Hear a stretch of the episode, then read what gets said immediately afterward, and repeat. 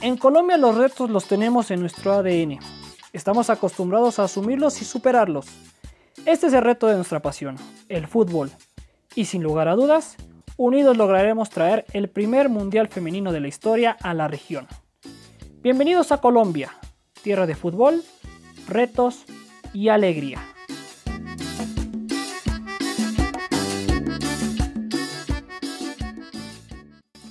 Números, resultados, información. En otras palabras, extradatos. En el mundo del deporte, la mayoría de los acontecimientos que se presentan van ligados a ese conocimiento previo, y aunque las sorpresas siguen apareciendo, siempre será importante conocer a tu rival. Por ello, en este podcast te compartiremos esa información extraída de documentos, reportajes, videos o cualquier otro material que te permitirá como profesional o aficionado anticipar lo que pudiera suceder dentro o fuera de la cancha. Así que activa tu cronómetro, porque a partir de este momento escucharás a El Inspector Fanático.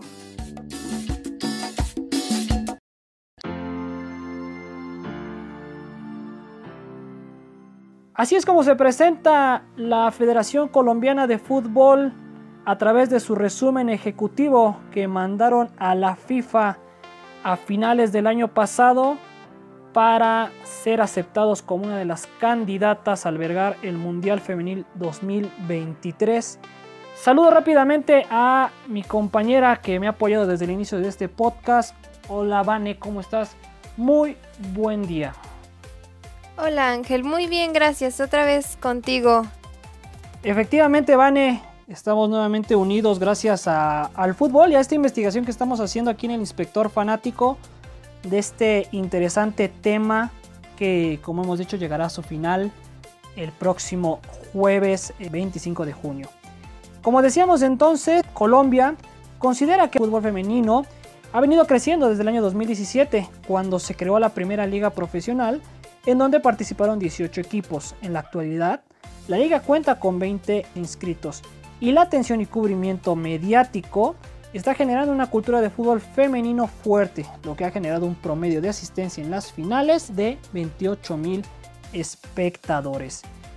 Vamos a pasar con mi compañera Vane que nos va a brindar, al igual que lo hicimos con Australia y Nueva Zelanda, tanto la visión como el legado que pretende dejar Colombia tras este evento y que claro estará acompañado, por cierto, por música instrumental de, del vallenato, una eh, música muy eh, propia de este país. Adelante, Vane.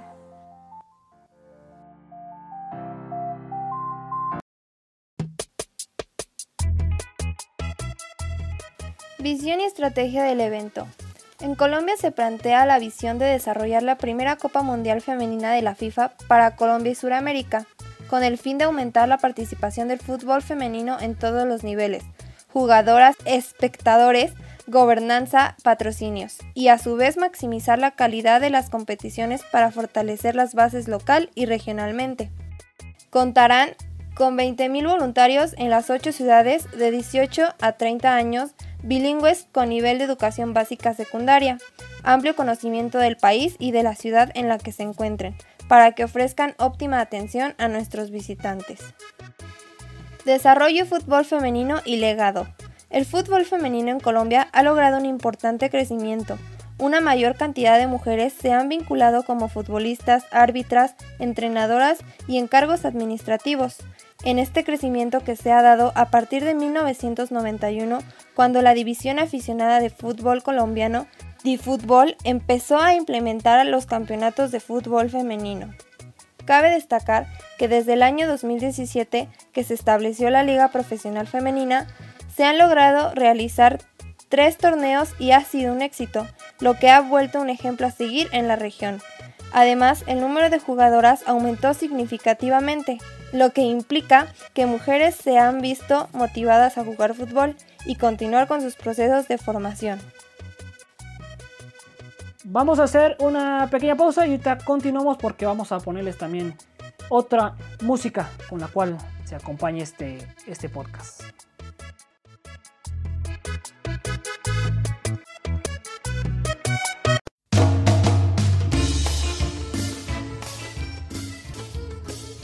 ¿Y cómo lo van a lograr? ¿Cómo pretende Colombia hacerle llegar a la gente todo este mensaje del Mundial Femenino? Tienen contemplado una investigación de mercados, una gira de divulgación, tener un soporte de medios y amplificación, un monitoreo, captura de imagen, caminos, eh, como determinar caminos para los fans y otros eh, tantos temas. Pero nos vamos a centrar básicamente en cuatro. El tema de la identidad de marca y posicionamiento. Para lograr el éxito en dicha estrategia, pretenden contar con expertos en desarrollo de marketing y despliegue de eventos, esto se concebirá bajo el concepto creativo de el reto de una pasión, que define el sentir de la nación, sobre el desafío que ha representado la equidad de género en el país. Por otro lado, tendrán el tema de las activaciones o conocidos también como FanFest, que será donde se transmitan los partidos, se realicen espectáculos teatrales, carnavales callejeros, shows musicales, actividades deportivas y experiencias tecnológicas donde se mezclará la cultura nacional e internacional. Aparte de esto, en los centros de experiencia se contará con acceso a Wi-Fi, canchas de fútbol y habrá distintas actividades con personalidades relacionadas con el fútbol de talla mundial. Esto se complementa con el tema denominado fútbol para todos, donde será sobre todo clave que se difunda que el Mundial Femenino de la FIFA divulgue un mensaje de que el fútbol es una herramienta poderosa para cambiar la vida de las personas. ¿Cómo cambiarlas? Pues será a través de estos caminos de los que les hablábamos, en donde mujeres, tanto niñas y adultas, que se animen o que tengan el sueño de ser futbolistas profesionales, cuenten con el apoyo de organizadores a través de kits deportivos y becas de entrenamiento. Y por último, Colombia cuenta con un pacto conocido como Pacto por la Transparencia y la Protección de los Niños y las Mujeres en el Deporte Colombiano, cuyo propósito es garantizar el deporte como un escenario ético de integridad, equidad de género, cuidado de menores, fuente de desarrollo, juego limpio y que en su implementación se adopta como una política de cero tolerancia al abuso, la explotación, el acoso, la discriminación y la violencia. Información general de Colombia. Es una república organizada políticamente en 32 departamentos descentralizados y el distrito capital de Bogotá, sede del gobierno nacional. Colombia está ubicada en el extremo norte de Sudamérica, con un área de un millón y medio kilómetros cuadrados aproximadamente y 48 millones de habitantes de raza diversas. La calidez, alegría y amor con las que los colombianos reciben a los visitantes es algo que se repite constantemente en los comentarios de los extranjeros. Las 10 ciudades que se proponen son Bogotá, con 7 millones de habitantes, Cali, con 2.5 millones, Medellín, con otros 2.5 millones, Barranquilla, con 1.2 millones, Cartagena, con 1 millón, Bucaramanga, Armenia, Pereira, Manizales y Cúcuta. Estas ciudades ya han tenido la oportunidad de recibir grandes eventos deportivos, incluyendo la Copa América 2001, la Copa Mundial de la FIFA Sub-20 masculina 2011 y la Copa Mundial de Futsal masculina 2016. Pasando a lo que se refiere al calendario propuesto para este mundial, la fecha elegida por parte de la Federación Colombiana de Fútbol para la celebración de este evento es entre el 13 de julio y el 13 de agosto, debido a que no hay ninguna competición local o regional y a que el clima es favorable. Además, las dos fiestas patrias en Colombia serían durante este tiempo, el 20 de julio, Día de la Independencia, y el 7 de agosto, la batalla de Boyacá. Por ende, podrán compartir con los visitantes el evento sus raíces y cultura. Y una vez conocido el tema de las ciudades, ¿en qué estadios se piensa celebrar este torneo? Bien, pues está propuesto el centenario de Armenia, el metropolitano Roberto Meléndez de Barranquilla, que es sede de la selección de Colombia en sus eliminatorias, el Nemesio Camacho, o mejor conocido como el Campín en Bogotá, propuesto para la inauguración y la final, el Alfonso López en Bucaramanga, el Olímpico Pascual Guerrero en Cali, el Olímpico Jaime Morón León en Cartagena, el General Santander en Cúcuta, el Palo Grande en Manizales, el Atanasio Girardot en Medellín. Y el Hernán Ramírez Villegas en Pereira. Sobre el tema de hospedaje y transporte, El resumen asegura que cuentan con lo necesario y en el caso de los traslados, establece que será el Ministerio de Transporte quien genere la reglamentación necesaria para cada una de las ciudades sedes una vez sean escogidas por la FIFA.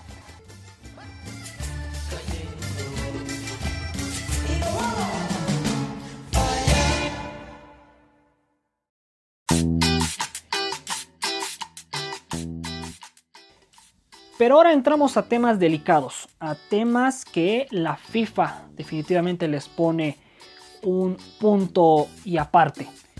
Hablamos de seguridad y salud.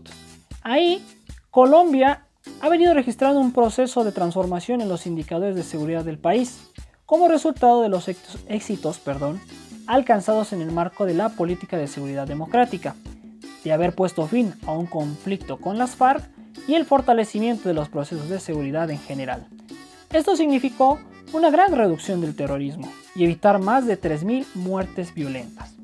Así, el país ha alcanzado la cifra más baja de homicidios de los últimos 40 años, puesto que la tasa de secuestro se redujo en un 50%. En temas de salubridad, se solicitará a los extranjeros que se encuentren de paso en el país a que tengan una póliza de salud que permita la cobertura de cualquier contingencia derivada por este tema. De lo contrario, la prestación del servicio de salud deberá ser pagada con sus propios recursos. Finalmente, en el país se solicitará el certificado internacional de vacunación contra la fiebre amarilla a los jugadores, delegaciones y turistas de los siguientes países. Angola, República Democrática del Congo, Uganda y Brasil. Todo esto en concordancia con la alerta internacional sobre fiebre amarilla emitida por la Organización Mundial de la Salud y la Organización Panamericana de la Salud.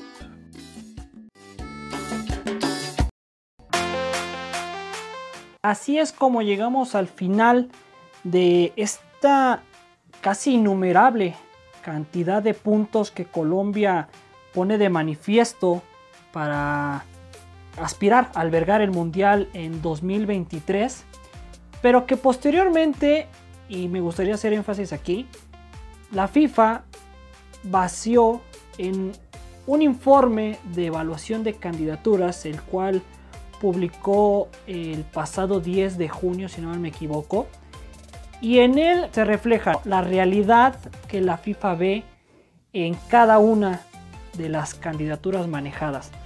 Pongan mucha atención a lo que la FIFA comparte en específico de Colombia, pero que al final termina sirviendo como punto base para hacer una comparación de lo que ofrecen tanto Australia y Nueva Zelanda como Japón, del cual hablaremos en el último capítulo.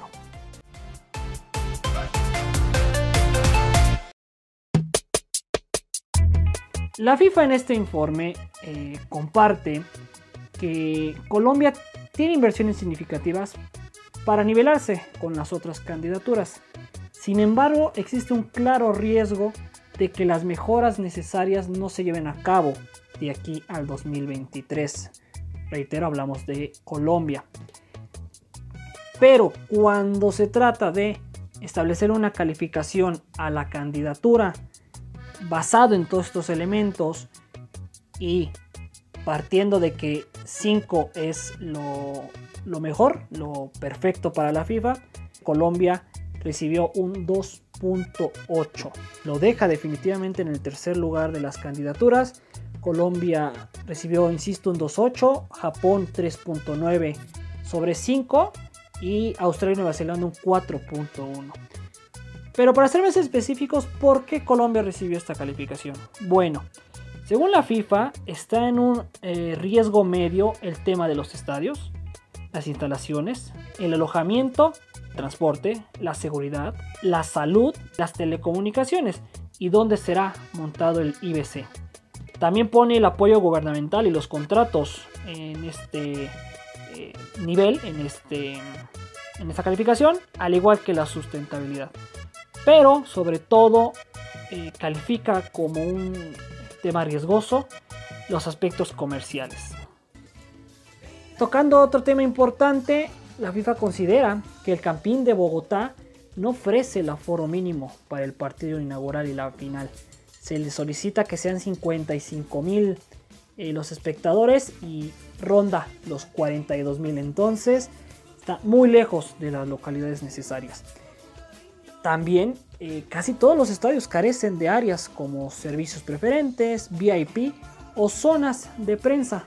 En el tema, por ejemplo, de, los gastos íntegros, la FIFA es muy clara y comparte en este informe, insisto, que, que está en la página y ustedes lo pueden consultar el costo para la Federación Colombiana de organizar este evento ronda los 45 millones de dólares. Para la FIFA serían 12.3 millones más. Y esto, la FIFA no le ve un regreso rápido de la inversión. Simplemente en el tema de las entradas, según lo proyectado, se espera que se reúnan 22 millones de dólares por las entradas. Pues así llegamos al final de este podcast. Una vez más les agradecemos que nos hayan escuchado hasta el final. Nos despedimos entonces. Vane, ¿algo que quieras agregar? Claro que sí, los invitamos a que nos escuchen hasta el final y les esté gustando. Hasta la próxima. Efectivamente, Vane, nos escuchamos en la próxima y ustedes se quedan disfrutando de la música tradicional de Colombia. Un poquito más de cumbia, ¿por qué no? y les deseamos que sigan pasando un excelente día.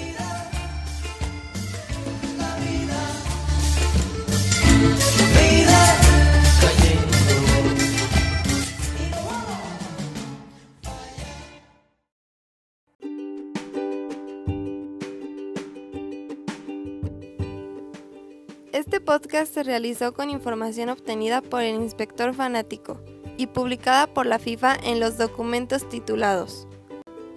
Bitbook Resumen Ejecutivo Colombia 2023 Copa Mundial Femenina de la FIFA 2023 Informe de Evaluación de Candidaturas. Voz Ángel Estrada y Vanessa Estrada. Producción y guion Ángel Estrada Ser periodista es ver pasar la historia con boleto de primera fila. Diego Petersen Farah